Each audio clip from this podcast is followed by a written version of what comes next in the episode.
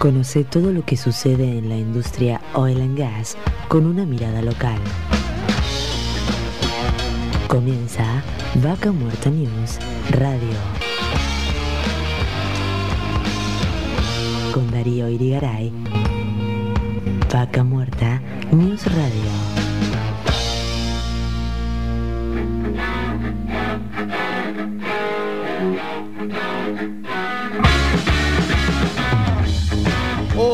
Hola, bienvenidos y bienvenidas una vez más a Vaca Muerta News Radio. Hoy es sábado 22 de mayo del 2021. Bueno, a las 9 de la mañana arrancamos con una nueva edición, la edición número 8.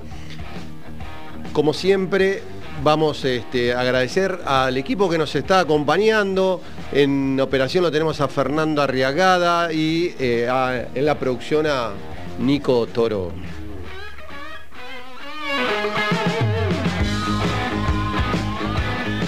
Para los que se quieran comunicar con nosotros, pueden conectarse a nuestro correo electrónico radio. También por las redes sociales se pueden conectar vía Facebook, Twitter, Instagram y LinkedIn. Estamos saliendo en vivo acá en Neuquén y alrededores en el 98.5 por Radio 10 Neuquén.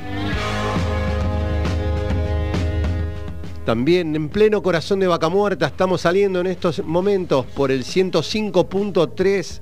Ahí estamos llegando a todos los yacimientos, así que los que nos quieran poder mandar este, algún mensaje, alguna información, ahí nos pueden mandar algún correo con alguna imagen, algún comentario a radio vacamuertanews.com.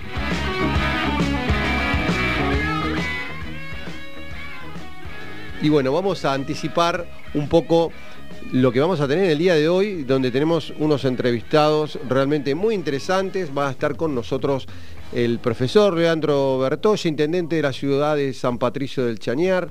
Después nos va a estar acompañando el secretario general del gremio petrolero, Guillermo Pereira. Después vamos a estar hablando con el médico responsable de la cuenca neuquina y de Vaca Muerta que trabaja en Techín, con Lucas Piña.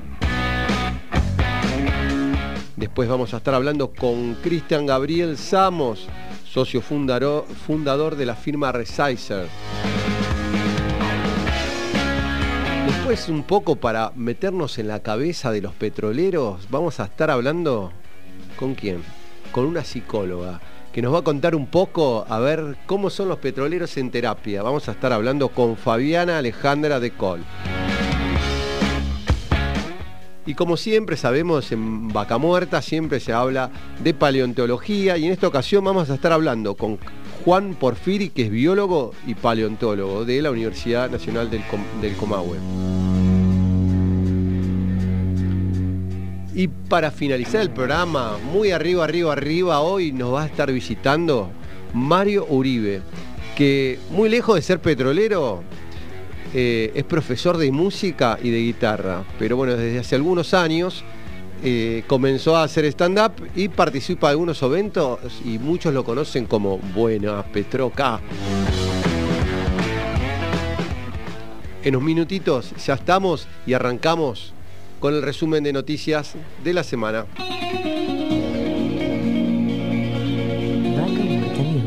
Radio.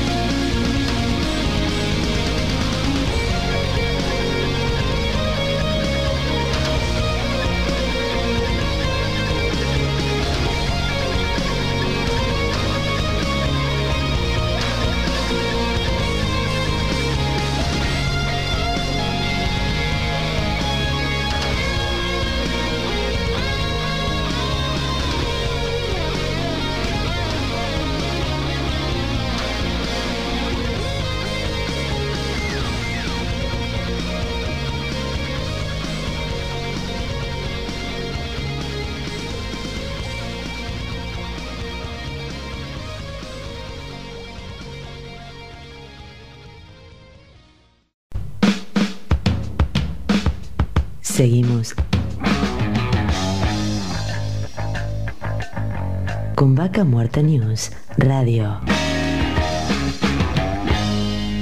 Y ahora seguimos con el resumen de noticias de Vaca Muerta. En esta semana hubo muchas novedades y bueno, obviamente que uno de los temas que vamos a estar hablando al final del resumen de noticias es el tema de las restricciones y todos estos avances que hay en tema de eh, la actividad en general, pero bueno, la actividad petrolera continúa, obviamente que es una actividad esencial y no hay problemas de que se le dé continuación al trabajo en los yacimientos. Estiman que Vaca Muerta tiene una oportunidad de dos o tres décadas. Así lo señaló el director de Latin American Energy Program de Baker Institute, Francisco Monaldi, quien destacó el rol que Vaca Muerta puede tener en la producción de gas como vector hacia energías más limpias. La producción de gas no convencional de Vaca Muerta se verá beneficiada por la transición a energías más limpias y brinda una oportunidad única para el desarrollo de los no convencionales, Nico. Nación prevé reducir costos de acceso a capital y suavizar regulaciones a inversores en el sector de energía. El subsecretario de Política Económica, Fernando Morra, expuso en una de las dos jornadas de AmCham Forum Energy organizada por la Cámara de Comercio de los Estados Unidos en Argentina, con la participación de distintos actores del sector público y privado de la industria.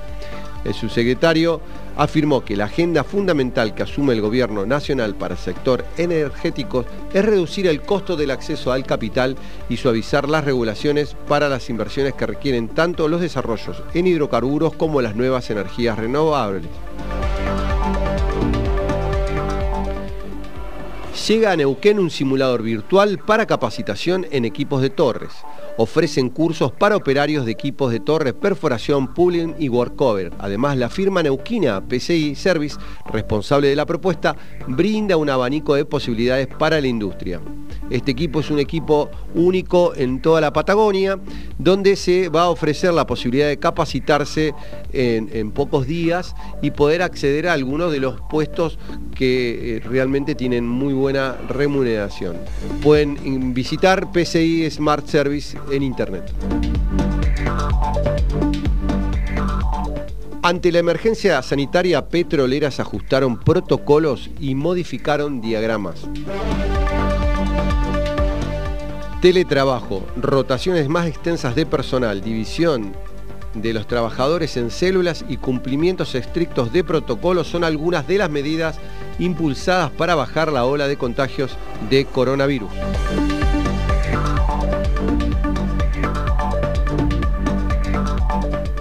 Piden fortalecer el contrato social y no perjudicar la actividad económica. La Federación de Cámaras de Neuquén instó a los diferentes actores a resolver sus diferencias sin lesionar la economía. El Estado de Derecho se tiene que imponer en las relaciones, se enfatizó. En declaraciones radiales, el secretario de FCN, Edgardo Phillips, opinó sobre el conflicto de salud y señaló que el efecto eh, que tuvo sobre Vaca Muerta fue complejo. Tenemos que ver cómo desarrollar vaca muerta y no perder esta oportunidad. Desde Pan American Energy destacaron el potencial de los desarrollos no convencionales y la posibilidad de exportar gas a los países de la región. Rodolfo Freire, vicepresidente de Gas, Energía y Desarrollo de Negocios de Pan American Energy, analizó en una disertación la coyuntura actual de los hidrocarburos y destacó la necesidad de contar con una estabilidad macro para planear los desarrollos. El sindicato petrolero compró un hotel en Chosmalal destinado a consultorios médicos y una farmacia. Será destinado para la atención de las distintas especialidades médicas y un laboratorio de análisis clínicos. Con una inversión de casi 50 millones de pesos, el tradicional hotel será destinado al desarrollo de eh, consultorios, para la atención de distintas especialidades médicas y un laboratorio de análisis clínico. Se instalará también así una farmacia de mutual de empleados y obreros petroleros MEO para poder atender a la demanda de sus afiliados en el norte de la provincia. Está ubicado en un predio de 3.110 metros cuadrados y el edificio de 32 habitaciones brindará estos servicios. Vaca Muerta aumentó su producción y está en 41.000 barriles por día. El presidente de IPF, Pablo González, resaltó el plan de inversiones de la operadora de mayoría estatal y aseguró que seguirán apostando por vaca muerta y la producción convencional. Desde la empresa de bandera de los hidrocarburos se destacó la recuperación del plan de inversiones que se viene llevando adelante.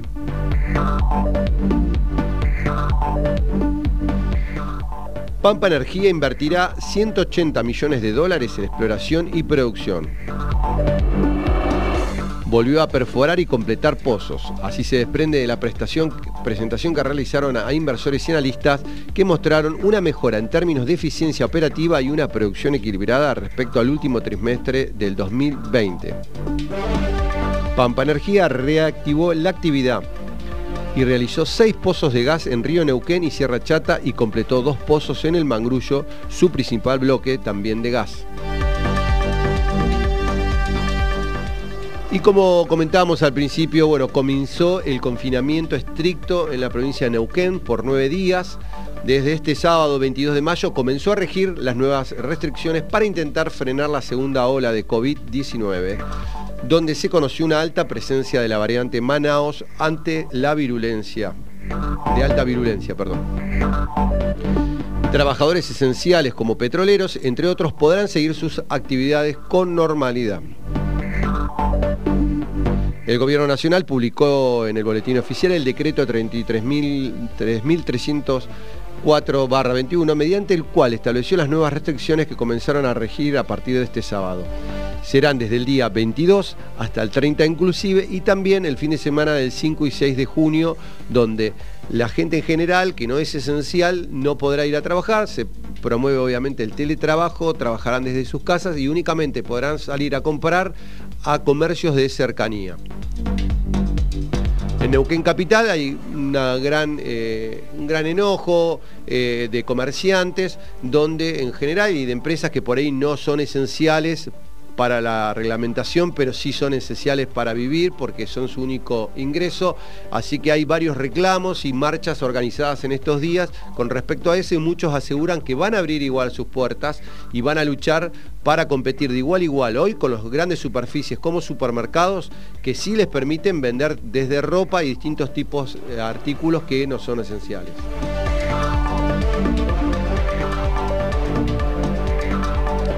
Y bueno, también eh, Pampa Energía está esperando la autorización para exportar gas después del invierno, ¿sí? Porque obviamente no alcanza para el invierno, pero después del invierno va a sobrar gas. Así que bueno, ya se están también preparando y organizando con tiempo para poder preparar. Y hasta aquí llegamos con el resumen de noticias de Vaca Muerta. Vaca Muerta News Radio. Seguimos con Vaca Muerta News Radio.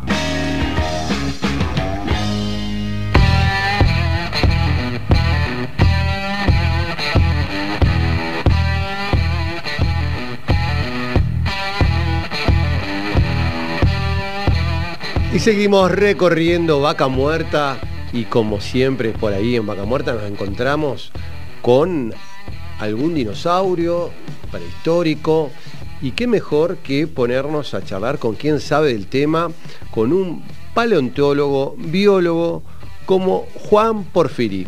Bienvenido, Darío Irigaray te habla. Hola, buenos días, Darío, ¿cómo va? Muy bien, gracias Juan por el contacto. No, gracias a ustedes por contactarse.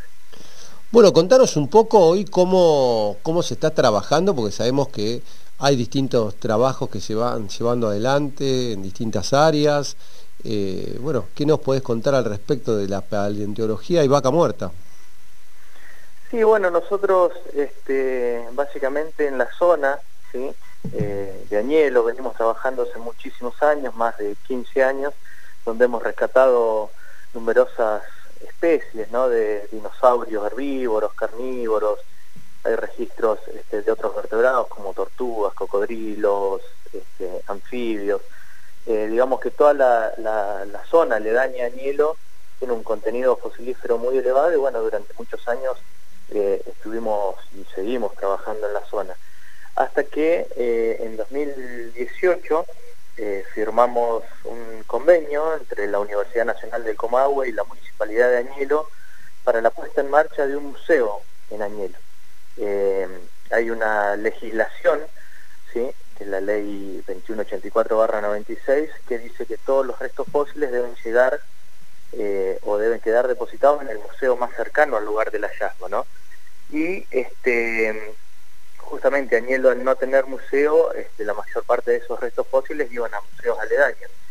Así que bueno, en este convenio un poco la puesta en marcha de este nuevo museo este, permite y permitirá a, la localidad de Añelo, bueno, poder mostrar todo el contenido fosilífero que tiene toda la, la región, digamos, ¿no? así que el cual es muy muy elevado y bueno, yo creo que en el transcurso de los años este museo eh, va a crecer rápidamente en cuanto a sus colecciones paleontológicas y demás. Bien, y en este momento lo que uno puede hacerlo es visitarlo en forma virtual, ¿no? Justamente, bueno, en, el marco de este convenio y, pandemia de por, por medio, este, nos pusimos a trabajar más allá de en la parte del edificio y eso y las exhibiciones, eh, en generar un museo virtual, justamente que es el, Museo del Desierto Patagónico, ¿sí? que es el nombre del Museo de Añelo, y este, bueno, que ese museo, si bien todavía no puede abrir al público, puede ser visitado por cualquier persona de cualquier lugar del mundo eh, de una manera diferente a la que se suelen ver otros museos. Hay muchos museos por ahí que eh, que son museos virtuales que se llaman, pero en realidad es una imagen y se utiliza metodologías tipo Street View de Google que son como para eh, a través de fotos ir recorriendo este, este museo. Pero utiliza esa técnica. Nosotros lo que hicimos fue un museo 100% virtual que la gente lo puede visitar en www.museosdelapatagonia.com y en ese museo la gente va a poder ir caminando, alejarse, acercarse, como girar la cabeza hacia un lado, hacia el otro recorrer las salas que quiera, eh, donde bueno, se muestra un poco la historia de Añelo, la geología predominante de la región, la parte paleontológica, y en la parte paleontológica nosotros hacemos un poco de énfasis en todos los que son los trabajos de exploración, las excavaciones, cómo se trabaja en el laboratorio, hasta llegar a un lugar que es básicamente eh, la sala que por ahí tiene mayor atractivo, principalmente para los chicos, donde hay eh, un dinosaurio carnívoro, que nosotros, una nueva especie que nosotros publicamos en 2018, que se llama tratayeña, ¿no? Página web, este, bueno, tarda un poquito en cargar, pero ahí podemos ver inclusive cómo se, se ven en vivo eh, y se pueden ver como si existieran los dinosaurios, o sea, los han representado de una manera increíble. Sí, sí, eso lleva todo un proceso porque em, es un trabajo bastante complejo, digamos, ¿no? Para llegar a ese producto final, porque eh, uno necesita hacer las animaciones, o sea, primero las figuras 3D de los dinosaurios, darle la textura de la piel, el movimiento y demás, animarlos, y después, bueno, eh, hacer todo el proyecto de soporte del, museo virtual, digamos, todo el desarrollo web para que uno pueda ingresar, moverse y, acercarse, alejarse a, este, en este caso a este dinosaurio y ver las características que, tenía. Es un proceso el cual, eh, bueno, hemos tenido muchísimas repercusiones positivas este, por, un poco el modelo de museo que se realizó, es más, eh, nosotros tenemos colegas en varios lugares del mundo, eh, donde también difundimos un poco el, proyecto que se armó del proyecto de Museo Virtual de Añelo, y se contactaron incluso de Utah, de Estados Unidos, es un poco lo que nos,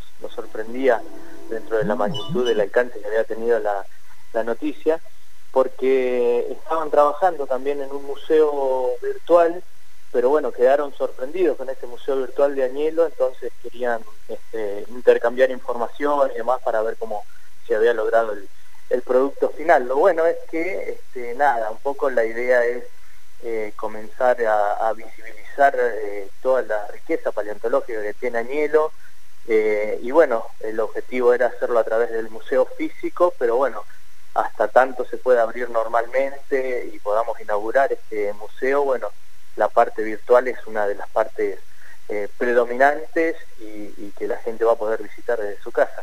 Excelente. ¿En Añelo particularmente tienen un lugar, un espacio ya definido?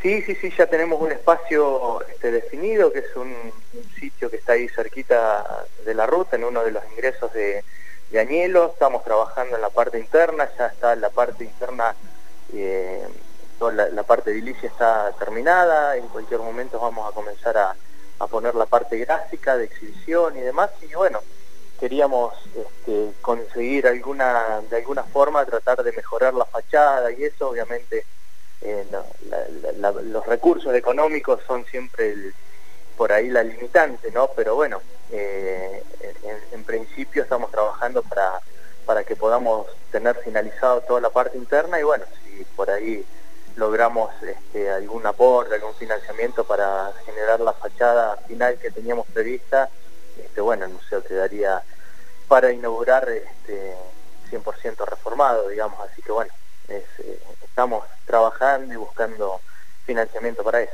Eh, eso te iba a preguntar, así que bueno, están trabajando para, para poderlo concretar en forma presencial, pero bueno, este, este arranque realmente los invitamos a, a todos los que nos están escuchando puedan entrar ahí a Museos y visitarlo, realmente muy, muy interesante y bueno, pegarse una vueltita ahí por el Museo de Danilo como si estuviéramos ahí en vivo y en directo. Sí, sí, un poco eh, este, este museo virtual que generamos, un poco la antesala de lo que va a ser el museo eh, físico, eh, donde bueno, un poco la idea de este, de este Museo de Danielo va a ser utilizar algunas tecnologías un poco más novedosas y eso, este, que que bueno, que le den un salto de distinción al Museo de Danielo este, y bueno, utilizando también cierto tipo de tecnología y eso, así que bueno, es algo de lo que, bueno, en lo que estamos trabajando. Perfecto, Juan, muchísimas gracias por, por tu contacto y todo tu relato. Bueno, bueno, muchas gracias a ustedes por, por colaborar, por difundir este, nosotros este, todo este proyecto que se lleva en conjunto entre la municipalidad y la y la Universidad del Comahue este, también se logra gracias al aporte que ha tenido Panamérica, Total, este, IPF y, el Consejo Federal de Inversiones y bueno, gracias a ello hemos por lo menos en estas etapas ir avanzando eh, tanto en la parte interna del museo como en este museo virtual, así que bueno, agradecimiento a todos ellos también. Bien. Bueno, muchísimas gracias Juan. Estábamos en contacto con Juan Porfiri, eh, biólogo y paleontólogo de la Universidad del Comahue, que nos contaba sobre el Museo de Añelo. Vaca Muerta News, Radio.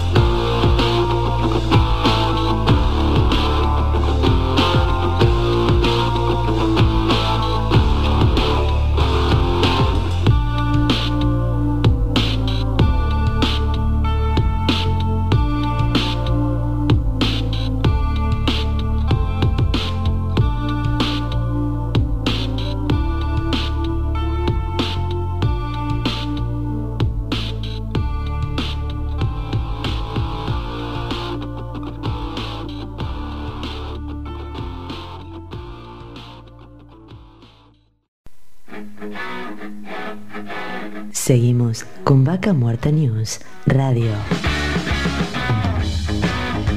Vaca Muerta News Radio.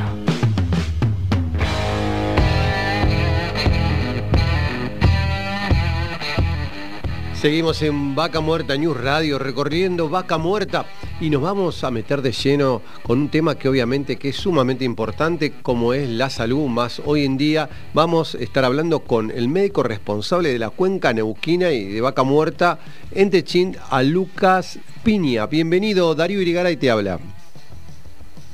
¿Qué tal, ¿Cómo estás? Buenos días. Buenos días a todos. ¿Qué tal? Bienvenido. Acércate un toquecito al micrófono que así te escuchamos un poquito más fuerte. ¿Ahí me escucha mejor? Ahí estamos. Bien, bien, bien. Vengo en ruta, justamente estoy yendo para uno de los yacimientos, así que bueno, no, no hay descanso con estos últimos días. Eh, el repunte de casos nos hace aumentar las medidas preventivas y bueno, parte de las medidas preventivas es asistir cada uno de los proyectos en sus necesidades, ¿no? Bien. ¿Ustedes han tenido muchos casos ah, este, dentro del yacimiento o las medidas preventivas han eh, tenido muy buen, este, muy bueno, muy buenos resultados y poco impacto? No, la verdad que para digamos lo que es la situación actual a nivel provincial, sobre todo Neuquén y Río Negro, la realidad dentro de nuestros yacimientos es totalmente distinta. Tenemos un protocolo de testeo previo al inicio de actividades, lo cual nos sirve como un primer screening o, barrera de control, donde todo el personal pasa por un test de PCR y previo, digamos, a iniciar las, las tareas tiene que tener un test negativo. De lo contrario, mantiene un tiempo de aislamiento y seguimiento médico por parte de la empresa y una vez recuperado, recién ahí puede retomar sus actividades. De esta forma, cualquier persona que esté por iniciar actividades o, que esté por ingresar al yacimiento, eh, sabemos que por lo menos viene sano. Eh, lo cual, dentro de lo que es la operación, nos ha servido bastante porque casos nuevos dentro de los yacimientos no tenemos. El tema o el problema que por ahí se nos da es que algunos yacimientos no tienen pernocta, se quiere decir que el personal no se queda 10, 14 días en el mismo, sino que hay personal local que sube y baja todos los días a su casa y muchas veces nos pasa que los casos nuevos están en su casa. Entonces tenemos que generar un aislamiento, un cerco epidemiológico y un análisis clínico de caso cero, lo cual nos lleva a tener un conocimiento de dónde empezó y hasta dónde puede llegar a estar distribuido el virus. En ese caso nos afecta un grupo o células como tenemos armado, normalmente se aísla la célula completa. De esa forma, dentro de lo que es la actividad o dentro de lo que es el yacimiento, se ha visto muy pocos casos. ¿Y qué, cantidad tienen hoy cada célula que ustedes están manejando?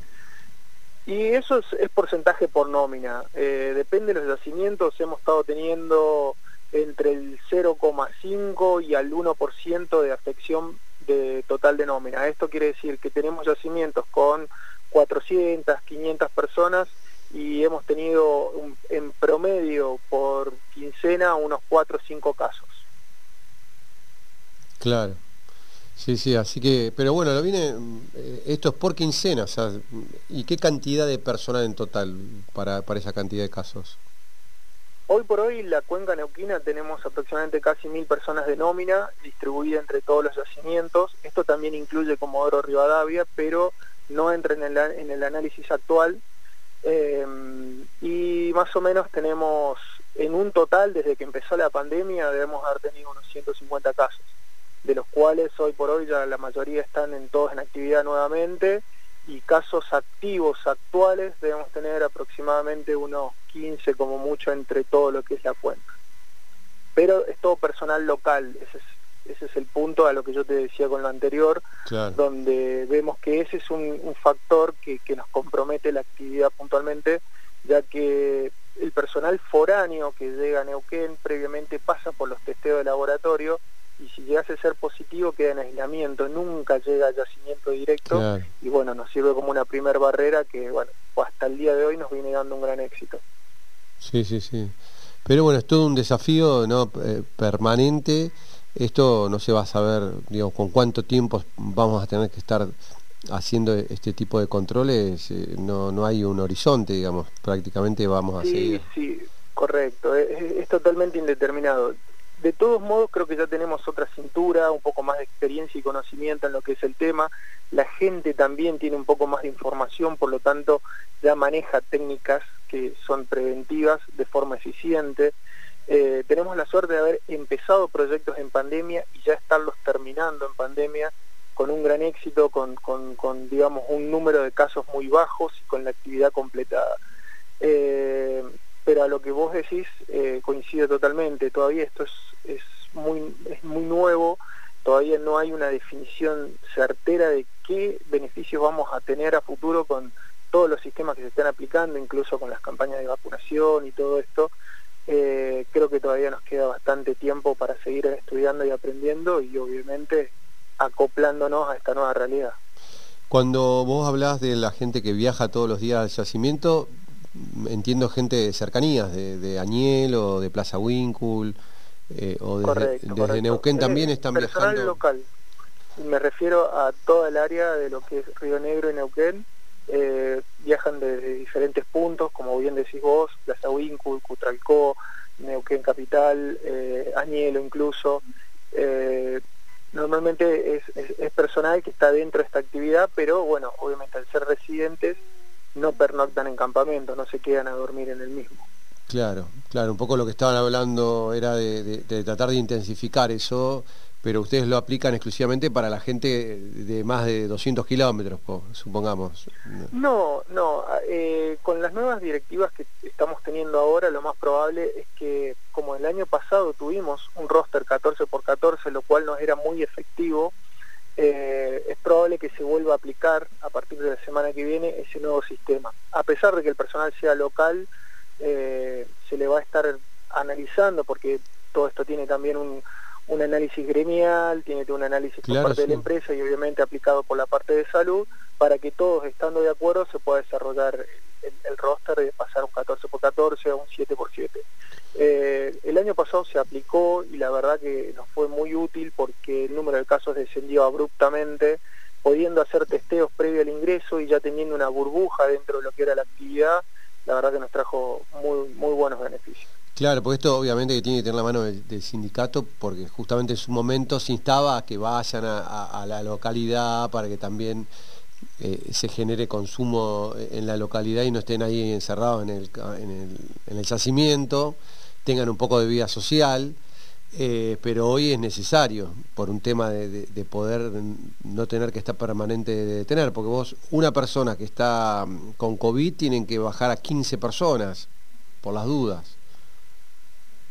Claro, va a depender del cerco epidemiológico, pero a ver, desde el punto de vista médico clínico, médico epidemiológico, lo más importante hoy por hoy es eh, mantener un distanciamiento de aislamiento, porque el virus, justamente la circulación se la están dando a las personas.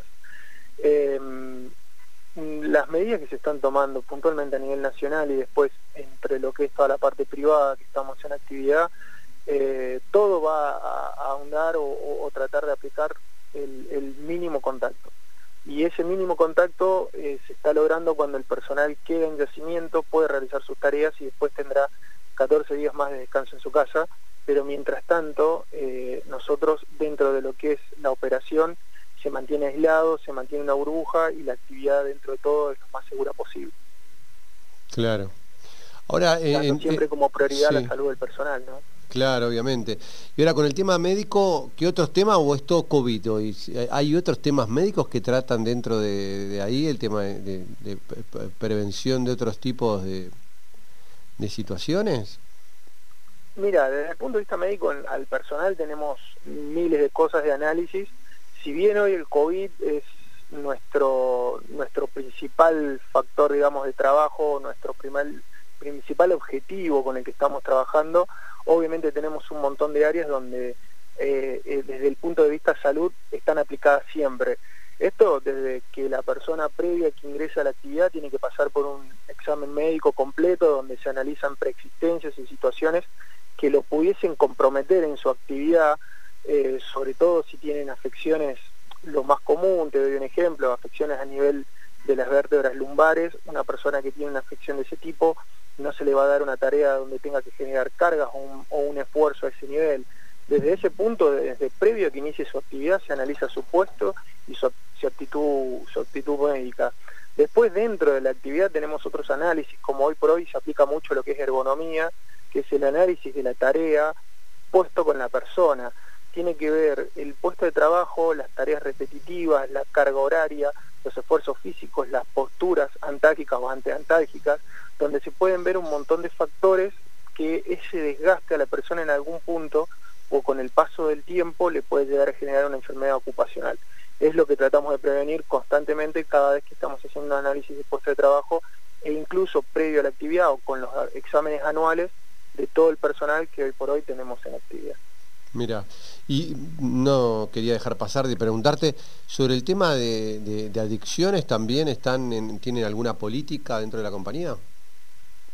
La empresa particularmente tiene una, política de, alcohol y drogas cero, eh, para lo cual constantemente estamos haciendo testeos, siempre tiene que ver mucho, eh, hacemos poco en la parte de lo que es transporte y la parte de lo que es conducción, hacemos muchos controles de alcoholemia en ese sector y los testeos de drogas es algo random que se maneja dentro de los servicios médicos que tenemos en cada uno de los yacimientos por una cuestión de, hacer por ahí un, filtrado y hacer un análisis más cercano. Si llegásemos a tener algún caso de eso, se hace un seguimiento de la persona, tiene todo, digamos, un, inicio por una parte, digamos, tanto médica como psicológica, porque obviamente necesita algún acompañamiento y comprensión de la situación y a su vez una asistencia para que obviamente esa persona pudiese recuperarse de las adicciones cual fuese y poder retomar su actividad en un estado total de salud. Excelente, la verdad que cubren bastante, varios frentes ¿no? de, todos los trabajadores ¿no? en el área, así que un tema importante que crece también día a día por lo que se ha trascendido desde el mismo gremio. Sí, es correcto. Así que bueno, eh, estamos en contacto, Lucas, más que agradecidos por toda la información, porque bueno, hoy es un tema el COVID, pero bueno, hablamos un poquito de varias cosas, así que muchísimas gracias por el contacto. No, por favor, gracias a ustedes y bueno, les deseo un feliz día a todo el mundo, espero que puedan tener un lindo sábado. Estamos en contacto para lo que necesiten. Muchas gracias. Estábamos en contacto con el médico responsable de la cuenca Neuquén y Vaca Muerta en Techín, Lucas Piña. Vaca Muerta News, Radio. Seguimos con Vaca Muerta News, Radio.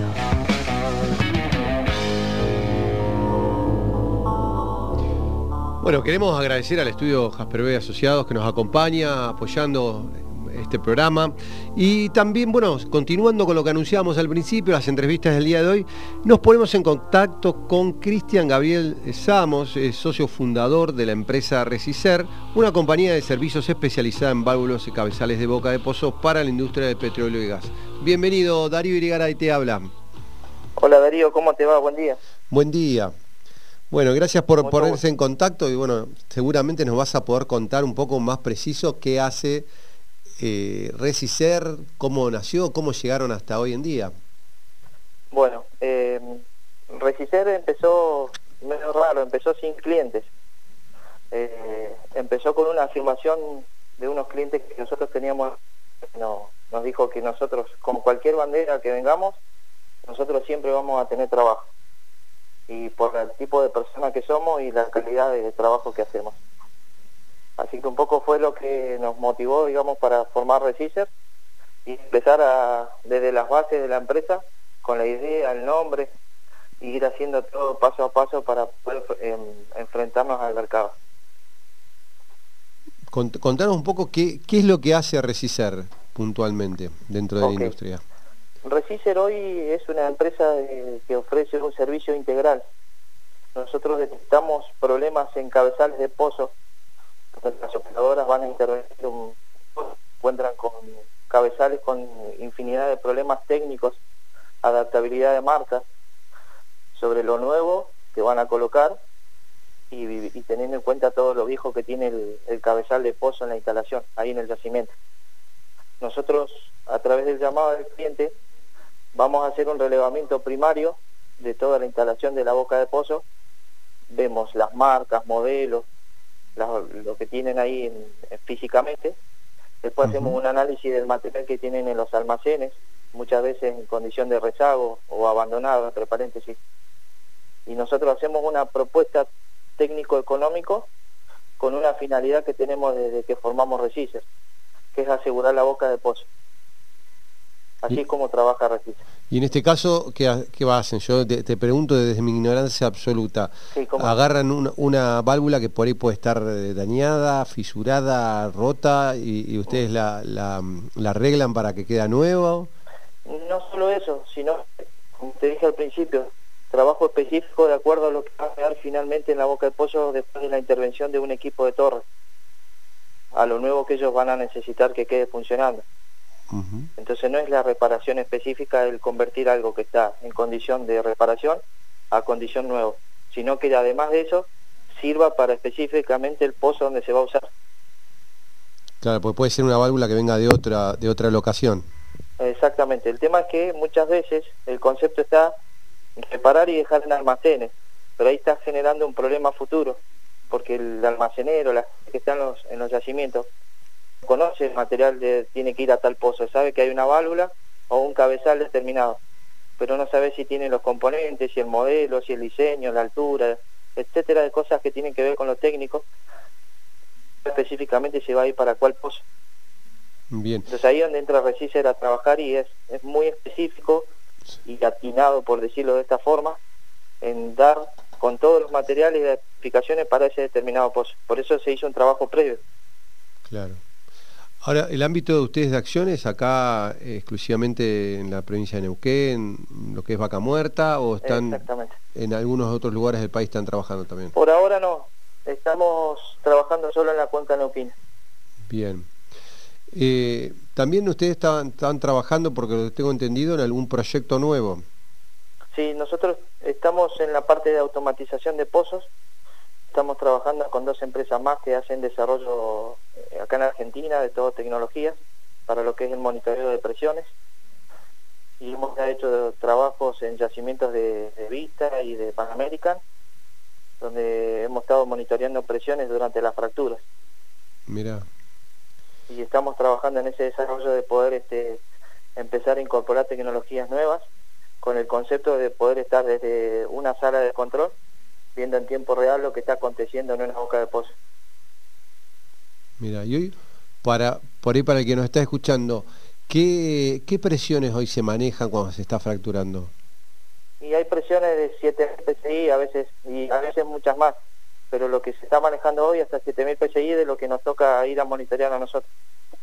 Mira, y eso que puede ir variando durante la fractura, la, la, la presión. Lo que pasa es que en una fractura de un pozo determinado hay posibilidades de comunicación con pozos aledaños. Claro. Entonces ahí es donde hay que prestar atención porque no todas las instalaciones están preparadas para recibir determinadas cantidades de presión. Claro. Que ahí donde pueden hablan que se pueden vincular pozos y, si por ejemplo vienen con una determinada presión y en algún momento nos has notas que como o baja la presión o se varía en forma anormal, es que pueda, se pueda estar vinculando con otra con otro pozo. Exactamente. Mira. Así que ustedes están avanzando en este proyecto para, para, ofrecer este servicio, digamos, más allá de lo, del servicio que venían prestando habitualmente. Exactamente, ya estamos trabajando en eso. Y estamos trabajando en un nuevo proyecto de un producto que tiene que ver ya con la, con la boca de pozo y válvulas de seguridad completamente automatizadas. ¿Y esto qué, qué es lo que tiene, que, qué beneficio tiene que sean automáticas? Que vos desde una sala de control podás observar en tiempo real lo que está aconteciendo en el pozo con respecto a la seguridad. Y por otro lado, ver el, en tiempo real también qué es lo que está aconteciendo durante el tiempo con todo lo que estás monitoreando. Si va a necesitar un servicio, un mantenimiento o una intervención a futuro por problemas que se detectan de mal funcionamiento. Claro. Así que un, trabajo que, que, vienen creciendo, veo día a día dentro de, lo que es la, región. Sí, sí, sí, sí, nos están dando cada vez más posibilidades, por decirlo así, para ir este, metiéndonos de a poquito en, esto, en estos áreas. Cuando, cuando decís de a poquito, ¿hace cuánto tiempo están concretamente? ¿Con cuándo, ¿Cuándo arrancaron con Recisar? Recisar arrancó en el 2011 lleva, vamos a cumplir en agosto 10 años. Mira, pasa el tiempo. Eh, empezamos reparando algunas válvulas, algunos cabezales, y de a poco fueron requeriendo servicios de registro y éramos en ese momento con mi socio José Fernández, eh, que iniciamos la empresa, eh, tomamos la decisión en determinado momento de decir, nos metemos al servicio porque es lo que están requiriendo ahora y, y por el miedo a veces de perder el trabajo o que nos dejen solamente para reparar para reparación, es que nos fuimos metiendo de a poquito en el servicio. Bien. Y ahora, con respecto al personal, ¿ustedes están haciendo trabajos en yacimientos y también trabajo en su, en su base de operaciones acá en Neuquén? Ahí, sí, ahí entra un poquito a jugar la, la participación de una segunda empresa, que es una partición que hicimos hace unos cinco años atrás. Ah, mira. Recicerante hacía lo, Obviamente el nombre RECISER significa recuperación y servicios, por eso se llama RECISER. Bien. Eh, hasta 2016 RECISER hacía servicio en campo y reparaciones en un taller de todo lo que es cabezal, adaptación. Pero como vimos que mucho dinero se nos iba en pago a proveedores, eh, a veces siguiendo tornerías para que nos hagan determinado trabajo, la calidad de los mismos, el seguimiento, es que decidimos en un momento de tener nuestro propio taller. Y ya ese propio taller no podía funcionar como Regis. Regisser está concebido, o estaba hasta ese momento, concebido como empresa de servicio. Entonces no puedes tener las dos cosas al mismo tiempo. Claro, como que separaron las aguas. Exactamente, y ahí es donde nació Power Plus, que es la empresa que también está, son los mismos dueños, pero están específicamente actividad de taller. Mira. Escúchame, ¿y cómo ves vos a mediano plazo el ritmo de las inversiones, eh, el, tema de vaca muerta, lo estás viendo de qué, de qué manera, qué, cómo ves el mediano y corto plazo? Yo te digo al corto, el mediano no lo sé porque tenemos un entorno hoy tan movilizado con esto que nos está sucediendo que hablar al mediano plazo no, no sea muy bueno. Yo creo que hay que enfocarnos hoy a, poder este, resolver cosas mensualmente o trimestralmente y tomar decisiones desde ahí más, más cercanas respecto a inversión o con respecto hacia dónde va la empresa. Claro. ¿Y este, por, por el tema este del COVID o por la baja de trabajo? También. el tema del COVID. Bien. Y, justamente hoy estábamos charlando en el tema de un poco de cómo se ha modificado el trabajo. ¿Ustedes están trabajando en burbujas? Eh, eh, este, ¿Están turnos rotativos? ¿Cómo, ¿Cómo se están manejando al respecto? Bueno, también estamos, si es necesario, estamos haciendo en forma alternativa, yendo días por medio del personal para que no se cruce todo el personal. Hoy entre las dos empresas somos 25 personas. Entonces estamos haciendo en forma alternativa de acuerdo a las necesidades para cumplir con cosas específicas y nada más. Bien, así que vienen, vienen trabajando. Ahora, eh, la, proyección que tienen, por lo que veo, es importante. De, a poquito van, vienen creciendo, así que este, más allá de que están, no se puede planificar mucho, como me contabas, la idea es poder, este, por lo menos, ir estando cada vez más fortalecidos. Tenemos proyectos de los clientes que nos han trasladado para futuro y por eso te decía, si bien son buenos, pero están sujetos a los puntos, lo que pueda acontecer con la restricción. Claro. Hola. Sí, hola. Ah, perdón, Cristian, se había cortado. Bueno, Cristian, la verdad que un placer escucharte, eh, gente emprendedora, si la hay, por lo, todo lo que nos estás contando, de cómo, cómo vienen creciendo año a año, ya más de 10 años de, trayectoria acá en Neuquén, eh, en, un segmento por ahí que no hay mucha gente que se dedique a hacer lo que ustedes están haciendo. Así que bueno, muchísimas gracias por el contacto, Cristian. Y bueno, lo que te quería comentar, bueno, el proyecto ese que si me permitís unos minutos, el proyecto este personal que terminé de, por lo menos bosquejar anoche. Contame, contame. Bueno, estoy, ahora si me permitís porque yo lo escribí, si me da un momento, por ahí va a ser más fácil si lo leo. Eh, estamos eh, formando una escuela de líderes, que el nombre se llama Roma. Mira. Eh, esta escuela como base tiene la integridad, es para nosotros la base para formar este, líderes humanos de calidad.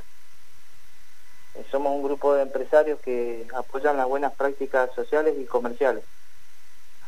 En este sentido, eh, entendemos que debemos, de alguna manera nosotros tenemos que involucrarnos para lograr un cambio a un nivel más profundo. Queremos este, intervenir en la formación de líderes dando herramientas básicas que sabemos que son un poco determinantes para el desarrollo integral de una persona. Eh, en esta línea estamos elaborando el contenido de talleres teóricos prácticos. Inicialmente vamos a dar capacitaciones de inteligencia emocional, administración financiera, que tiene que ver con el uso eficiente de manejo de los recursos. Esto un poco es lo que siempre he visto, más en el rubro del petróleo, Ganar dinero requiere tomar buenas decisiones, habilidad que no se enseña en la base como el ahorro, la inversión, ante la necesidad de tener cosas materiales ya. Eh, en la comunicación efectiva es otro punto que queremos por ahí empezar a dar. Y en un futuro cercano esperamos contar con los recursos y el espacio para ampliar los talleres y contenidos, incursionando en talleres como oficios útiles, soldadura, carpintería, metalúrgica, electricidad, un poco incorporar la cocina saludable, promoviendo la huerta en casa, una alimentación saludable determinante para el sistema inmunológico y para conservar una buena salud. Y hoy justamente más preciada que nunca. Claro. Incorporar talleres de arte, de arte, perdón. Entendemos para que haya buenos líderes saludables para, para esta sociedad, nosotros debemos involucrarnos en la formación de estos líderes, eh, aportando desde nuestra experiencia y también aportando con recursos para que este fin sea llevado a cabo. Obviamente que esta, inversión de tiempo y recursos financieros necesitamos la colaboración de otras entidades que pueden ser públicas o privadas. Creemos que en todos los ámbitos hay personas para trabajar de bien, para el bien común. Es un poco lo que estamos haciendo en este momento. Bien, eh, contanos, repetinos por favor el nombre del instituto que nos decías. Eh, sí, Escuela de Líderes Roma. Roma. ¿Esto le falta todavía, eh, es un proyecto que están armando como para... Es muy fresco, el primero... es como, como todas las empresas hoy deben tener la pata social y el compromiso con la sociedad de poder armar esto, digamos, como para, para devolverlo un poco, ¿no? Por lo que veo. Nosotros nuestra intención es devolver justamente porque como empresa el concepto de empresa es de ganar dinero, justamente, por más que uno intente ser cada día mejor y brindar un mejor servicio, final, la finalidad de fondo es la obtención económica. Entonces nosotros queremos devolver un poquito más, que sea un impacto más en la sociedad, de formar líderes para que puedan ellos mismos salir a pelear el mundo este que nos viene, un mundo nuevo este que nos viene. Perfecto. Bueno, excelente. Eh, te, te, súper agradezco y bueno, obviamente te comprometemos a que nos envíes información cuando ya vaya tomando cada vez más color esto y bueno, seguramente habrá otra oportunidad y seguiremos charlando. Oh, ¿Cómo no? Va a ser un gusto. ¿Eh? Bueno, Muchísimas, muchísimas gracias. Bueno, muchas gracias a vos por el momento y por el espacio. Estábamos en contacto con Cristian Gabriel Samos, socio fundador de la empresa Resizer, y estábamos hablando un poco de todas las especificaciones, trabajos de válvulas en campamentos, nos contaba un poco de su trabajo y también de su compromiso social con la empresa de capacitación Roma que están armando para ayudar un poco a la comunidad donde se desarrolla. Vaca Muerta News, Radio. Seguimos con Vaca Muerta News, Radio.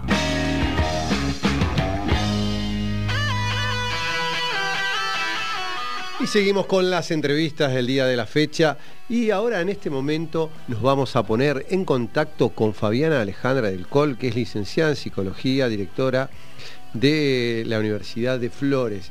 Bienvenida Darío Irigaray te habla. ¿Qué tal? Buenos días Darío, ¿cómo estás? Muy bien, muchas gracias por el contacto. No, por favor. Bueno, con, una pregunta que nos hacíamos y un poco el interés en, contactarnos contigo es un poco meternos en la cabeza del trabajador petrolero, ¿no? Esa disyuntiva donde nosotros vemos a veces que tienen que eh, dejar a su familia, tener un trabajo intenso y imaginamos que todo esto genera complicaciones porque, bueno, no estar presente eh, en, momentos importantes de, desarrollo familiar. Y bueno, por ahí, ¿qué nos puedes contar? Obviamente sin contar ninguna intimidad, por ahí generalidades, ¿no? de la actividad que por ahí vos conozcas. Bien, bueno. Em, cuando me, comentaban que me iban a, convocar para hablar de este tema, pensaba un poquito, ¿no? Y en toda la complejidad en realidad que reviste este tema. ¿Por qué motivo?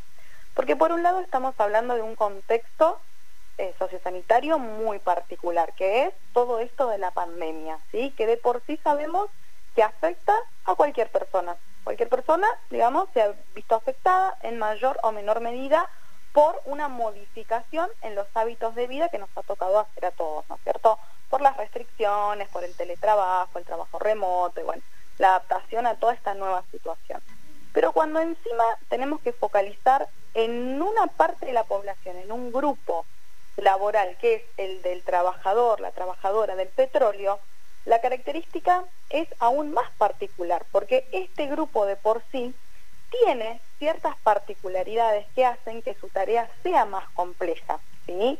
Entonces nosotros nos tenemos que poner a pensar que son personas que con frecuencia están lejos de su ambiente familiar, que tienen que trabajar eh, largas jornadas, si bien los horarios se respetan y están controlados, pero no es como un trabajo regular en el que, bueno, yo me levanto a las 7 de la mañana, a las 8 entro a la oficina y a las 4 o 5 de la tarde estoy en casa. Eh, de por sí, el, trabajador petrolero tiende a tener que enfrentar situaciones estresantes en plano laboral mucho mayores que el resto de los trabajadores, ¿se entiende? Entonces, eh, nosotros notamos que el hecho de tener que dejar a la familia, el hecho de saber cuáles son los días que estoy, tener que afrontar un cambio en el diagrama, un cambio en la planificación familiar, digamos, como todo un sistema familiar se adapta, ¿no es cierto?, y gira en torno de un diagrama de trabajo de uno de los miembros de esa familia. Entonces, toda esta situación, ¿sí?, es estresante, muchas veces es angustiante y sostiene que la persona esté como en una constante situación de ansiedad. Nosotros notamos que las personas que tienen este tipo de trabajos, los índices de ansiedad, de depresión, de situaciones, por ejemplo, de tener alteraciones en el sueño, eh, frente muchas veces a la falta de rutinas o muchas veces frente a la falta de, en todos esos momentos donde estoy, por ejemplo, en el yacimiento, donde estoy en la base, donde no estoy en casa, no puedo realizar ejercicio como una rutina, eh, me cuesta dormir porque no estoy en mi hogar. Bueno, sabemos también que muchos incrementan y presentan dificultades en todo lo que tiene que ver con consumo problemático, adicciones, hábitos tóxicos. Em, no en todos los casos, por supuesto que no, porque eso también tiene que ver con cuestiones psicoemocionales personales de cada uno, que pueden o no desarrollarse a través de una, una actividad perdón, laboral tan exigente. Podemos pensar en, que algunas personas pueden generar problemas en la socialización, volverse un poco más em, personas con tendencia a tener dificultades en las habilidades sociales, en relacionarse e interaccionar con los grupos de manera normal. Y ni hablar, como decía al inicio, eh, irse con el miedo de dejar a la familia actualmente en todo un contexto de emergencia sanitaria, donde nosotros no sabemos cuándo va a cambiar nuevamente el panorama, cuáles son las restricciones, si algún familiar se puede enfermar, si alguien puede llegar a necesitar mi ayuda y yo estoy lejos, ¿sí? Y bueno, y por último, a nivel social también hemos visto eh, que muchas de las personas, esto incluye a todos los sectores laborales, están atravesando muchas dificultades em, en relación a tener que afrontar y enfrentar los duelos por los seres queridos que digamos han fallecido en, este último contexto también, donde sabemos que bueno, de golpe me tengo que volver al trabajo y por ahí por 15 días tengo que lograr tramitar toda esta situación de angustia lejos de casa. Claro, bueno, realmente un panorama muy, muy completo. Ahora, en todo esto que me contabas, cuando hablas de hábitos tóxicos, ¿a qué haces referencia puntualmente? Notamos en las últimas investigaciones que se realizan sobre eh, personas que hace muchísimo tiempo se encuentran trabajando en, este tipo de trabajos que por ahí eh, es en localidades más inhóspitas, en espacios donde, digamos, no hay otras motivaciones más que el trabajo, porque si nosotros pensamos muchas veces en el trabajador del petróleo no es que está en un ambiente de la típica oficina donde, bueno, hay otras cosas que hacer. Va, cumple con su función y después tiene cierto tiempo donde está eh, muchas veces en contextos también em, geográficos que son inhóspitos. Entonces, muchas veces, frente a la falta de oportunidades creativas, de poder realizar otro tipo de conductas, em, se tiende a aumentar la ansiedad, a aumentar las dificultades y la falta de rutinas también afectan ¿no? al hábito eh, al ámbito de los buenos hábitos no eh, entonces bueno estoy en un lugar donde tal vez sé que tengo que estar por una cuestión económica o porque tengo que cumplimentar un horario laboral pero por ahí no es el que más me gusta. Bueno muchas veces tiendo a buscar formas de evadir esas insatisfacciones y muchas veces frente a la necesidad de matar ese tiempo muerto o tener que evadir mis insatisfacciones caigo en hábitos tóxicos como puede ser el consumo problemático de alcohol, el consumo problemático de drogas, el consumo problemático incluso de, alimentos que no son los adecuados eh, y se puede aumentar de peso y bueno, todas las enfermedades que conllevan a esto. Eh, hemos visto también eh, mucha incrementación en los hábitos de lo que es el juego como consumo problemático. Así que bueno, son de las distintas y diversas manifestaciones de, hábitos tóxicos que se pueden, digamos, Y en esto, digamos, el que va a un consultorio, porque imagino que tenés, atendés de los dos lados, el trabajador por un lado y por otro lado la familia. Sí. También, ¿no? Porque yo, nosotros hablamos mucho de, lo que significa el sacrificio ¿no? del trabajador petrolero, de los dos lados, tanto la familia o, la mujer o el varón, depende, ¿no? puede pasar al revés también, pero digamos, la otra persona que se queda en su casa, llevando adelante las familias, los hijos, eh, y que de repente tiene esa ausencia de otro lado porque está o hacen horarios rotativos en el campo o salen muy temprano a la mañana cinco y media, la, o sea, salen de noche y prácticamente vuelven de noche.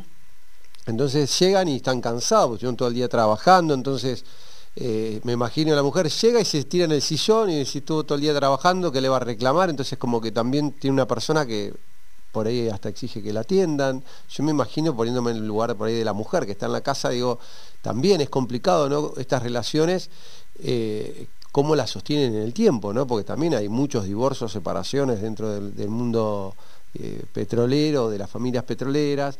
Eh, y bueno, imagino que hay toda una temática de fondo, no sé qué nos puedes contar al respecto. Sí, sí, sí, sí, es muy cierto lo que estás recuperando. Eh, de hecho, es una de las situaciones que también se debe ser consciente. En la locación geográfica en la que nosotros vivimos, ser trabajador del petróleo pareciera ser que tiene una directa representación social de un buen salario, ¿sí? el apercibimiento de un buen salario, un buen posicionamiento de vida o la posibilidad, ¿no es cierto?, de ingresar a un trabajo estable eh, y a muchas familias por ahí se ven seducidas por este tipo de ofertas laborales. Pero ocurre que este tipo de ofertas afectan, como dije en, un principio también, a que todo un sistema familiar se deba adaptar a un... Em, cronograma, ¿no es cierto?, a un, a un diagrama, como, como es el término que se utiliza, de uno de los miembros de la familia. Entonces, esto también es algo que se debe poder dialogar en la familia de manera puertas adentro. ¿Por qué? Porque ese miembro que va a estar haciendo el esfuerzo de irse a trabajar, de tal vez, eh, bueno, cumplimentar estas eh, extensas jornadas laborales, de ausencias en casa, pasa a ser una persona que tiene como una nueva reubicación dentro del propio ámbito de esa familia, ¿sí? Y el que queda, pareciera ser que muchas veces eh, siente esta soledad. Bueno, el otro es el proveedor, ¿no es cierto?, del recurso económico para que podamos tener una buena calidad de vida, para que podamos subsistir de la manera adecuada. Pero el que queda, ¿no es cierto?, el poder compartir, poder compartir la crianza de los hijos, las tareas del hogar, las responsabilidades del hogar, que obviamente hoy y dentro de toda una nueva perspectiva de género también nosotros lo tenemos que tener presente, eh, la implicancia de los padres en la crianza de los hijos. Entonces, sí, esto ha llevado a que por ahí muchas parejas que no logran consolidar a través del diálogo estos acuerdos de una manera muy explícita, terminan por sufrir rupturas familiares y de pareja, porque bueno, no se bancan, digámoslo así, eh, estas dinámicas laborales tan invasivas para la vida del trabajador. Claro, sí, sí. Inclusive hoy en día, vos hablabas con el tema del COVID, eh, es complejo porque hemos estado en contacto con familias que por ahí, eh, con el miedo de que no les afecte el trabajo, prácticamente están totalmente aisladas. Eh, rozando el miedo, de decir, che, no nos salgan porque si por ahí vienen con el bicho por acá, me voy a contagiar yo, después no voy a poder trabajar y si no voy a trabajar no me pagan las horas extras. O sea, eh, porque me quedan en la casa y no cobran todas las cosas accesorias que cobran. Eh, es, complejo y también ¿no? todo lo que hoy está circulando por la cabeza de los trabajadores petroleros, ¿no? Sí, primero que recordemos que hemos sufrido, digamos, una baja en todo lo que es em, economía, ¿no es cierto?, a nivel petróleo. Durante el año pasado muchísimos de, los compañeros y las compañeras eh, trabajadoras del petróleo han tenido disminución eh, en sus puestos laborales, o bueno, si bien esta situación se ha podido mejorar y hoy por hoy es distinta, digamos, se sufrieron momentos al inicio de la pandemia de, muchísima angustia, de muchísima ansiedad, momentos incluso depresivos, de alteraciones en el sueño, debido a, bueno, no saber, ¿no? Esta incertidumbre de no saber qué va a pasar con mi puesto laboral. Luego de, digamos, poder mejorar un poquito eh, esta situación y que las contrataciones, digamos, no se viesen tan afectadas, se pasó toda otra etapa que es la tener que cuidar frente a todo, ¿no? Eh, el puesto laboral. Y pareciera ser que, digamos, no se lo... Esto a nivel general igual, no únicamente en el petróleo, pero, digamos, sí pudiendo hacer hincapié. pareciera ser que eh, es culpable aquel, aquel sujeto que se contagia de, coronavirus, ¿no? Sin por ahí poder entender que muchas veces, por más que nos cuidemos muchísimo, puede llegar a haber un margen de contagio factible a nivel social. Entonces, bueno, como que se vive también toda esta estigmatización. E insisto, nuevamente, el sostenimiento de un puesto laboral que revierte pareciera ser el carácter de mayor importancia dentro de la familia, genera que todo el sistema familiar se tenga que seguir adaptando a, bueno, no vamos ni a la esquina porque papá, por ejemplo, no se puede enfermar porque si no, no tendríamos, digamos, el dinero suficiente para, para vivir. Sí, es compleja la situación, por eso es fundamental que se cuente con espacios de diálogo dentro de eh, las empresas, eh, psicólogos laborales, organizacionales que puedan apoyar a estos colectivos de trabajadores eh, y que se dé esto, el espacio para canalizar todas las emociones que me está generando este contexto tan particular. creo Que, que quienes comandan grandes grupos de personas no pueden nunca dejar de olvidarse que la salud mental es salud y bueno, que realmente, digamos, hoy por hoy, dado el contexto de presión social, económica y bueno, principalmente sanitaria que se vive, eh, en los y las trabajadoras del petróleo que tienen trabajos de jornadas laborales tan extenuantes, tan largas, tan comprometidas, eh, bueno, requieren y es fundamental que tengan eh, asesoramiento y acompañamiento psicoemocional.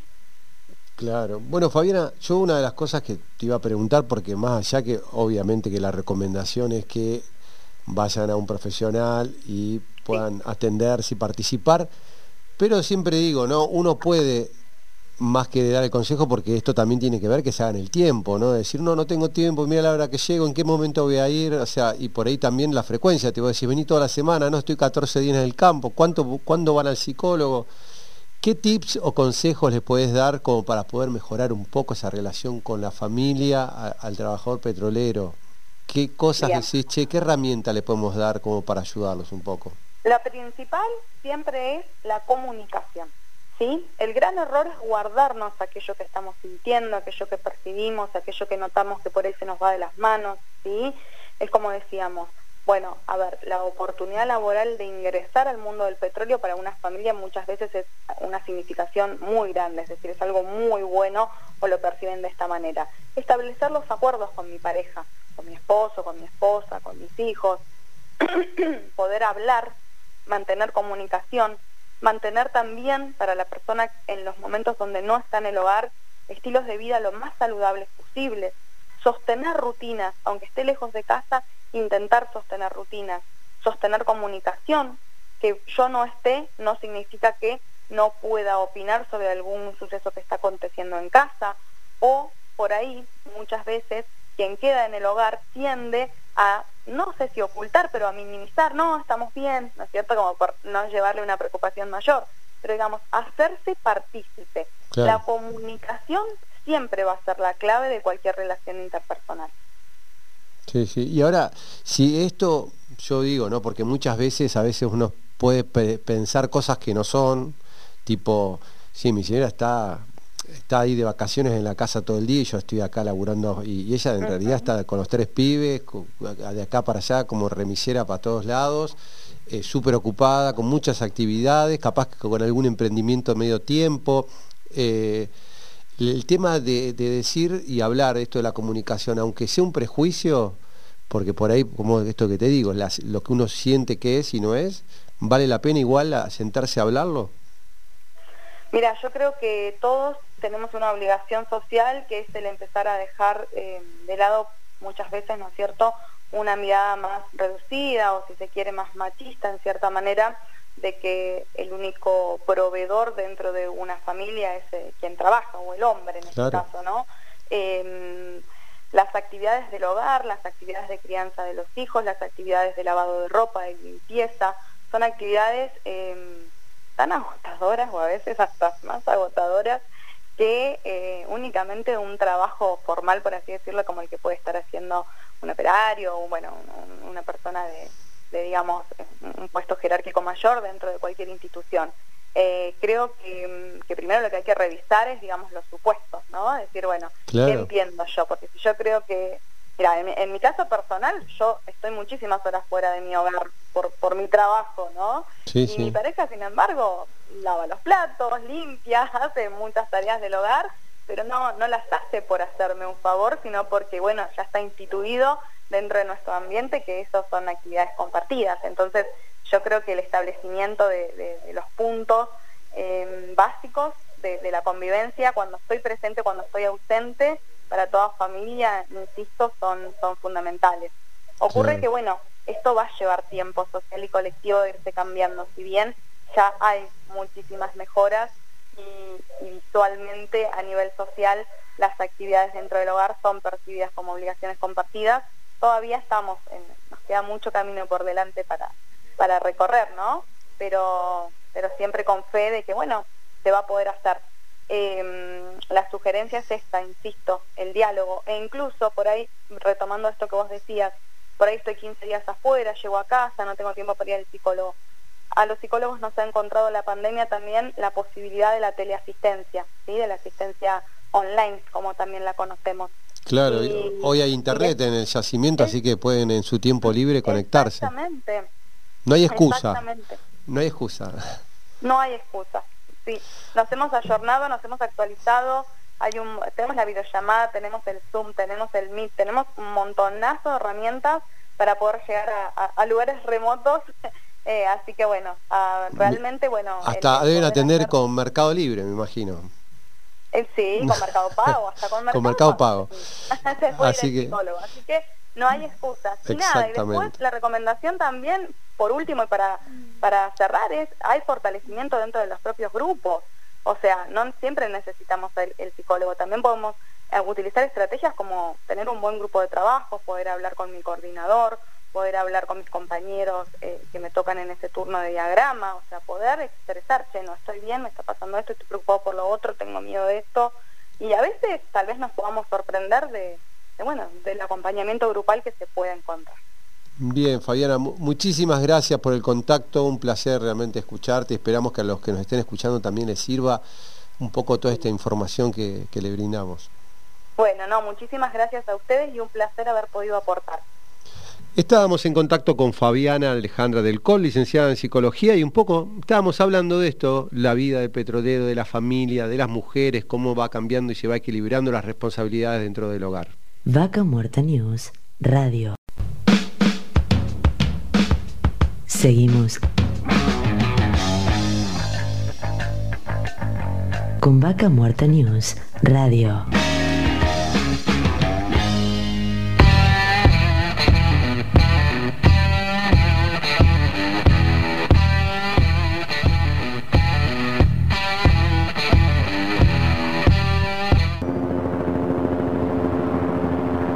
Seguimos en Vaca Muerta News Radio, pero con con un invitado especial que ahí está, está arribando.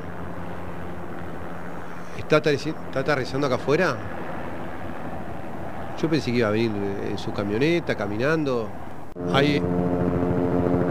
Ah, viene. Está habilitado el helipuerto, ahí vaca, muerta New. Sí, sí, aterrice nomás. Dale, viejito, ahí abajo. Qué larga la introducción que tenía, viejito, parece sueldo de petrolero, aguinaldo de petrolero la introducción que tenías. Ahí abajo. Marito, ¿cómo andás? ¿Cómo andás, viejito? Petroca soy yo. Eh, bienvenido acá a Vaca Muerta News Radio, este, Marita. Contanos un poco, eh, hoy este, eh, estás este, trabajando, te agarramos en el yacimiento, ¿dónde te encontramos hoy? No, salí a comprar un rato, viejito salí a comprar forrajes, alimentos para, los animales de la granja, ¿viste? Así que salgo con, con, el, con el helicóptero. Tengo una pluma ahí, engancho el, pale con los alimentos y voy llevando hacia la casa. Más rápido, ¿viste? Bien, ¿Y, ¿y la gordita te acompaña o te está esperando en la casa? No, la gordita estaba haciéndose las uñas ahora. Hay que aprovechar a tunearse toda, le dije yo, porque ahora ya cierran todo de vuelta, volvimos a fase 1 este, así que va a haber a las a las otras varias gorditas de Petroca que se dedican a hacer uñas y todo tipo de cosas ahora. Hay unos viejos que están mal, hay unos viejitos que están en la casa con el 50%, están complicados, Entonces decime, ¿qué hacen esos viejitos con, medio millón de pesos en la casa? No, no pueden hacer nada. Entonces hay que rebuscársela y reinventar. Claro, y ahora vos como, como eh, eh, ¿qué estás haciendo? Digamos, poniendo los huevos en otra canasta, pues estás con el tema de tu campo, estás, estás eh, armando algunos negocios paralelos. No, eso en realidad lo hago por aburrimiento, tiempo en la casa, por hacer otra cosa, compartir ¿viste? con la familia, pero no, no, lo que es plata y petróleo no se va a terminar nunca, dijito. Así que por eso no hay problema. Más que nada por ocupar el tiempo en algo. Sí, sí, sí. Escuchame, ¿y la camioneta cómo viene el, aroma? ¿Sigue teniendo olor a nuevo o ya la, estás por cambiar de vuelta?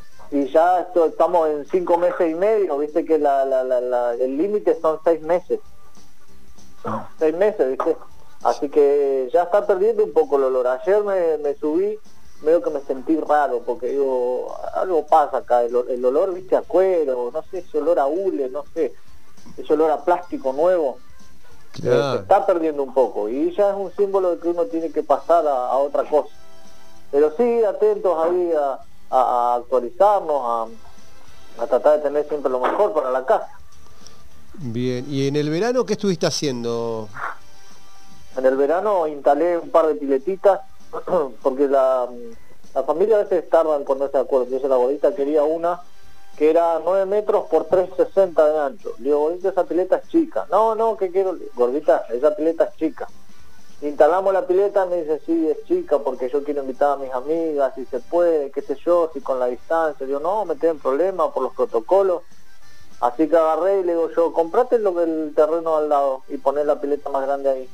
No porque en el terreno propio no nos quede espacio, sino más que nada para no volver a hacer otro pozo. Ojo, yo tengo las herramientas, todo, hay muchas cosas que las hago yo acá. Claro, sí, sí, sí. Así que, ¿y qué vas a armar? Una, un natatorio ahí te quedó en tu casa. Y me quedó algo así, ¿viste? Si vinieron los de la municipalidad acá de la ciudad, de preguntarme si, si podían utilizarlo, hacer algo municipal, y que sí, úsenlo. Así que agarré, se lo cedí. Le cedí el, todo el predio y yo ahora estoy por instalar algo climatizado para el invierno. Ah, mirá, qué bueno. Sí, sí, porque yo llego, por ejemplo, y tengo la costumbre, algo que vi hacer a mi abuelo toda la vida. Yo soy una familia muy muy sencilla, muy de abajo, como como todavía, somos gente sencilla, ¿viste? Pero yo siempre vi a mi abuelo que llegaba a la casa y ponía las, las patas en, en una palangana, ¿viste? Los pies en una palangana, él trabajaba en las chacras, ¿viste? Entonces llegaba, ¿viste? Con los pies reventados, loco ¿Te caíste, viejito? No sé qué fue ese ruido. No, seguimos vivos acá, seguimos vivos. Ah, pensé que se cayó alguien. Y vos sabés que mm, mi viejo llegaba y ponía las patas en el agua. Y eso me quedó, che, vos sabés que es algo que yo disfruto también. Lo único que yo no uso para la gana de plástico, yo tengo un jacuzzi que lo uso para poner las patas ahí. Y bueno, el jacuzzi ya con agua calentita, te digo, escucha, ¿por qué no, no, no, no utilizar un espacio más grande? Así que hice algo cerradito, este tipo patio interno y me instalé ahí una pileta climatizada de las chiquitas, sí, ¿eh? 10 metros por 6 metros de ancho, son 60 metros cuadrados, y sacar la cuenta rápido. Y ahí en tu casa también imagino que para pasar el verano tenés puesto algún equipo de aire. ¿En cuál casa, viejito? Porque tengo cuatro. Ah. La que estoy ahora, sí. Ahora estamos acá en el quincho instalado. Este, por estos días estuvimos acá. Y tenemos, sí, todo uso industrial. Son más o menos 14.000 frigorías en un iglú la te lo tenés en modo nieve el aire. Claro, claro, claro. Sí, sí, sí. Pasa que... hay días que yo llego con mucho calor. Yo en realidad, vos me ves, así como me ves, no me saco nunca el mameluco. Para mí es, cómodo. Yo por ahí llego, me pongo a hacer el asado, invito a los, a los amigos, como dice el cuarteto que, hicimos, y, y me dicen, ponete cómodo, ponete cómodo, sacate. Yo así estoy cómodo, viejito. Eh, esto es andar con los con los botines para mí es como estar en Ojota, en la playa. Yo ya esto lo tengo, lo tengo incorporado, me tienen que, hacer una, operación quirúrgica, una intervención quirúrgica para sacarme esto. Yo me siento así. Y lo que muchos consideran un infierno, el campo, yo lo considero mi casa, ¿entendés? Este, así que yo, yo estoy cómodo, por eso pongo también el aire tan frío. Yo con el mameluco sufro el calor. Y eso que hay que sufrir el calor del campo, ¿eh? A mí me, da un poco de cosa cuando la gente dice, no, hizo un frío, este lo meto en el campo dos semanas y no sé, no, dura el viejito este. Yo tengo que venir al campo conmigo, le digo, ahí va a, salir, va a saber lo que es frío, y ahí va a salir bueno. Dice, no, porque ustedes creen que no, no. Cuando vayan al campo, después hablamos de lo que es frío, lo que es calor. Cuando dice, uh, me tengo que levantar temprano, uh, tengo que ir a laburar. Se quejan del laburo, digo, viejito, agradezcan que hay laburo, digo yo. Yo tengo que estar a veces más de 15 días afuera, este, metiendo el lomo al sol, y, no me quejo, viejito. Y ganando unos míseros pesos muchas veces. Y escúchame, ¿sos de, de, cuidarte? ¿Sos medio metrosexual? ¿Te, ¿Tenés perfumes? Este, ¿O siempre estás con el mameluco? No, en realidad trato de tener un equilibrio. En realidad, después de que me hice conocido en las redes sociales, sí, un poco, pero tampoco la tontera, ¿viste? Tenía un compañero que cuando iba a jugar al fútbol no, no cabeceaba los centros que le tiraban para no despeinarse el pelo con gel. No, no, a ese, a ese, a ese extremo no. Pero sí me cuido un poquito, viste, por ahí manoteo unas cremitas de la gordita. La gordita también una mujer sencilla. Yo le digo mi, mi Talía. ¿Viste la historia de la novela de Talía? Que siempre es una, una chica que de bajos recursos, qué sé yo, y de golpe se casa con un millonario y pasa al frente. Bueno, así mi viejo, ella me conoció a mí y, los dos, viste, porque yo también vengo de una familia sencilla. Ella se enoja por ahí cuando la comparo con Talía. Pero más o menos la misma historia, la, la historia de cualquier mujer de petrolero. la petrata. ¿En qué te mueves vos por la ciudad habitualmente? Y mira, ahora digamos tengo una flota de, vehículos, si se puede decir. Pasa que se me juntaron dos camionetas, dos camionetas que no cambié. Tengo, bueno, la Hilux, tengo la RAM de la gordita, la que vieron en el video que es azul, la que vieron en otro video que me compré en un local por acá cerca, que es color champagne este, una roja que está en desuso, el, el borita, la gordita que ya fue, está ahí, tengo en venta Así que si alguien aparece y quiere poner lo, que pedimos, se va. Este, me muevo así, trato de no, es más, tengo también un auto de un cascajito, tengo un cascajo también, porque ¿sabés qué pasa con esto de las redes que uno se hace famoso? todos te cruzan y te dicen, haceme entrada, haceme entrada a la empresa, haceme entrada, y a veces no, no sé cómo decirle, que me da pena, no, no se puede, está difícil la cosa, están echando viejos y ellos quieren entrar. Y le dice, la aguanta mucho, pero no, no, no, no, no puedo, ¿viste? Entonces agarro y para camuflarme un poco salgo en un cascajo, un auto viejo, un, un Medan 2021. Claro. Esos cascajos auto de seco, que vos ves un Medan y este viejo más seco que el sándwich de charque, un gargajo de momia, seco el viejo. Le infarto le dicen, porque cae seco. Bueno, Marito, eh, un poco más, más, que agradecido hoy por, por tenerte acá. Para los que nos están escuchando y por ahí que no, no, no te han conocido, sabemos que sos muy conocido en el rubro petrolero y, y que mucha gente eh, viene compartiendo un poco todos los audios y primero se empezó a viralizar. Contanos un poco eh, cómo, arrancaste con esto, de que por ahí todos te conocen como Bueno Petroca, pero bueno, sabemos que sos profesor de música, que, de a poco te fuiste metiendo, no sé, hace cuánto tiempo empezaste a hacer furor en las redes sociales. Y esto pasó en, en junio del 2019. Sí, ¿cuánto llevamos en pandemia ya, me dijo? Eh, más o menos fue por aquel año en esa fecha. Este, sí, 2019 me parece que fue. ¿Fue la pandemia o 2020? 2020. Este, subí el primer video. Yo en realidad me dedico a hacer stand-up de hace tiempo, eh, pero nunca había subido nada a las redes sociales. Tenía la página armada, pero no subía nada. Y ese día llegué con la ropa esa que me habían regalado y me puse a hinchar en la casa. Creo que muchas cosas para los, los que hacen humor comienzan así, riéndose de uno mismo. a mí en principio me causó risa cómo me quedaban las botas. Yo soy de unos, unos pies muy flaquitos este, y entonces me causó gracia eso y automáticamente cuando me puse la camisa empecé a jugar y puse el celu y me filmé. Imagínate que la toma es así nomás, viste que la toma está hecha media desde abajo, puse la, el celular ahí y, arranqué. Y lo compartí en mi Facebook personal y lo puse público, que era que algo que nunca me animó a hacer. Y al toque empezaron a, a llegarme solicitudes de amistad, me empezaron a escribir unos amigos que me decían, che, te viene el estado de WhatsApp de un tipo que está en Emiratos Árabes, que estuvo acá con nosotros, yo tengo el celular y che, eh, andan compartiendo tu video en el norte, che, no sé qué, más o menos en, una hora, hora y media. Y un poco que me asusté ahí, así que descolgué el video porque, porque me agregaba mucha gente, yo no lo aceptaba porque por ahí tengo fotos con mis sobrinas o con los menores de la familia, viste que uno tiene que tener re cuidado. Y descolgué el video y lo subí a la página. La página estaba vacía, estaba hecha desde el 2015 por recomendación de un amigo. Che, hace una página y subiste material. Y yo no le di mucha bolilla. Así que lo subí ahí y se siguió reproduciendo, se siguió, se siguió. Y bueno, la gente misma empezó a, hacer esto posible. Así que siempre agradecido con la gente que lo compartió porque ellos son, me parece, el, público siempre es como... Eh, la otra mitad, digamos, si no un poco más, porque vos podés hacer algo que puede estar bueno o no, pero si la gente no lo disfruta, no lo comparte, así que... Sí, sí, nosotros vemos, y, vos tenés gente en tu familia que, que trabaja en el petróleo, ¿cómo, ¿cómo te fuiste? Porque nosotros vemos, por ahí por lo que vos compartís, que lo conocés, a, conocés la jerga petrolera, ¿cómo, cómo te, acercaste a todo esto? En principio yo lo, lo que plasmé en el primer video es por ahí un poco lo que conocí hasta el momento, que es, al petrolero lo ves acá por todos lados, eh, en la zona, en, toda la Patagonia, vos entras a un negocio y entra uno a comprar, no todos, lo vuelvo a aclarar, porque siempre está el que a veces, pero no todos somos así, che.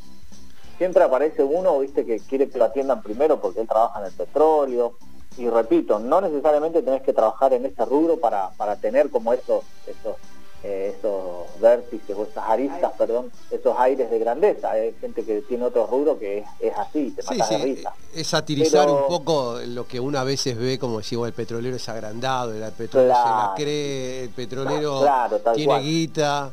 Entonces un poco vos eso. transmitís eso. Sí, en realidad tengo, eh, tuve familiares que trabajaron, pero no necesariamente, o sea, para era uno que era chofer, y después uno que trabajó, pero hace años, y era soldador, oficial soldador, oficial amolador, eh, y bueno, fue escalando, escalando, escalando, y después se retiró. Pero no, no, no, no es que en la familia convivo o, tengo todos mis amigos petroleros. Tu papá no, es, petrolero, tu papá, que en uno de los videos te, reta que te robaste la ropa. Claro, bueno, esa voz es mía, yo grabé el video solo, no, no, no habla nadie. Claro, y el video este que contabas de Qatar, donde, donde estabas presentando uno de los estadios, que es increíble, donde se ven todo lo que es las habitaciones de hotel que dan al estadio, una cosa que no se puede creer el video, me imagino que lo hiciste en fondo verde, no sé.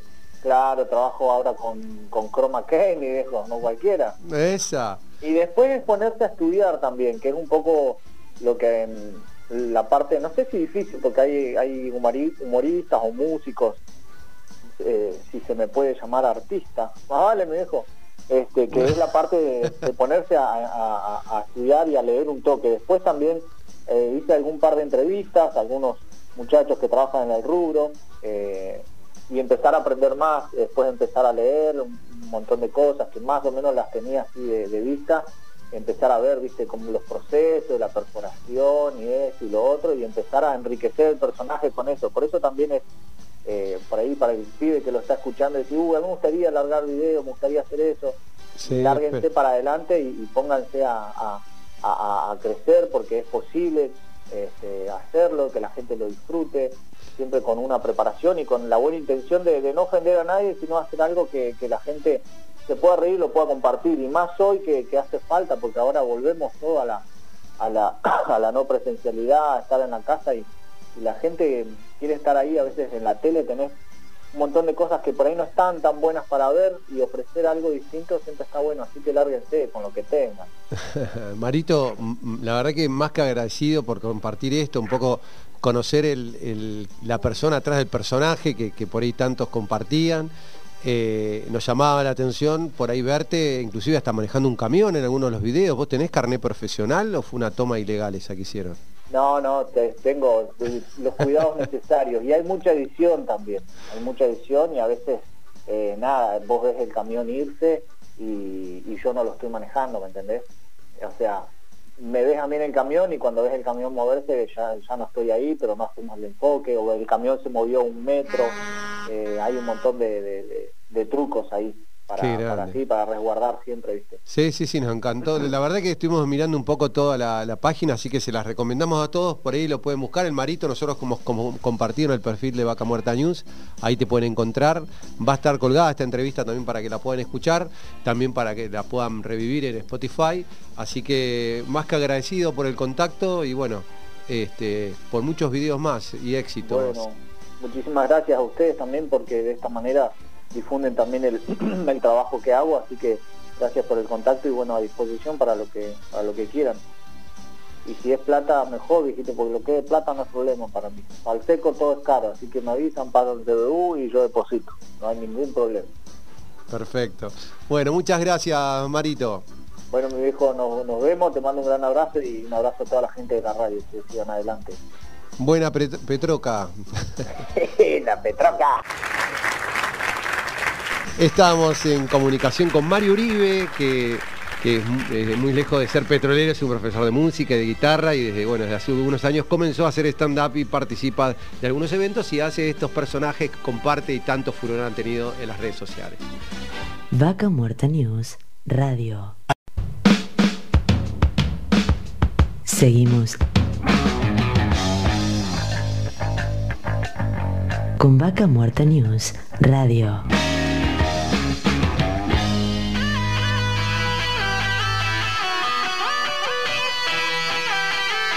Y bueno, se nos pasó la mañana rapidísimo. Llegamos al último programa de este, el octavo programa de Vaca Muerta News Radio. La verdad que un placer tenernos ahí, que nos estén escuchando. Eh, sabemos que estamos saliendo ahí en vivo y en directo por el corazón de Vaca Muerta. Le mandamos un cariño grande a nuestro amigo Pampita ahí que estaba full trabajando. Eh, no pudimos charlar hoy con él, pero seguramente en cualquier momento. A toda la gente de Danielo. Eh, obviamente acá por Neuquén y la zona nos pueden estar escuchando por el 98.5. Y bueno, un poco realmente hay que eh, agradecer al equipo que nos ha acompañado en el día de hoy en la operación Fernando Arriagada, ¿sí? a Nico Toro en la producción y quien les habla Darío Irigaray. Eh, para que bueno, nos volvamos a encontrar dentro de siete días, pero no se olviden que todos estos programas quedan todos grabados, nos pueden encontrar en Spotify y ahí tienen todos, desde el primer programa, todas las entrevistas, pueden escuchar uno por uno para poder eh, disfrutar y por ahí informarse. Inclusive los que tienen Spotify instalado en el celular lo pueden descargar y lo pueden ir escuchando por la ruta cuando quieran. Así que realmente un placer. Y bueno, nos vamos a encontrar acá dentro de siete días en este mismo lugar y en este programa Vaca Muerta News Radio. Gracias. Vaca Muerta News Radio.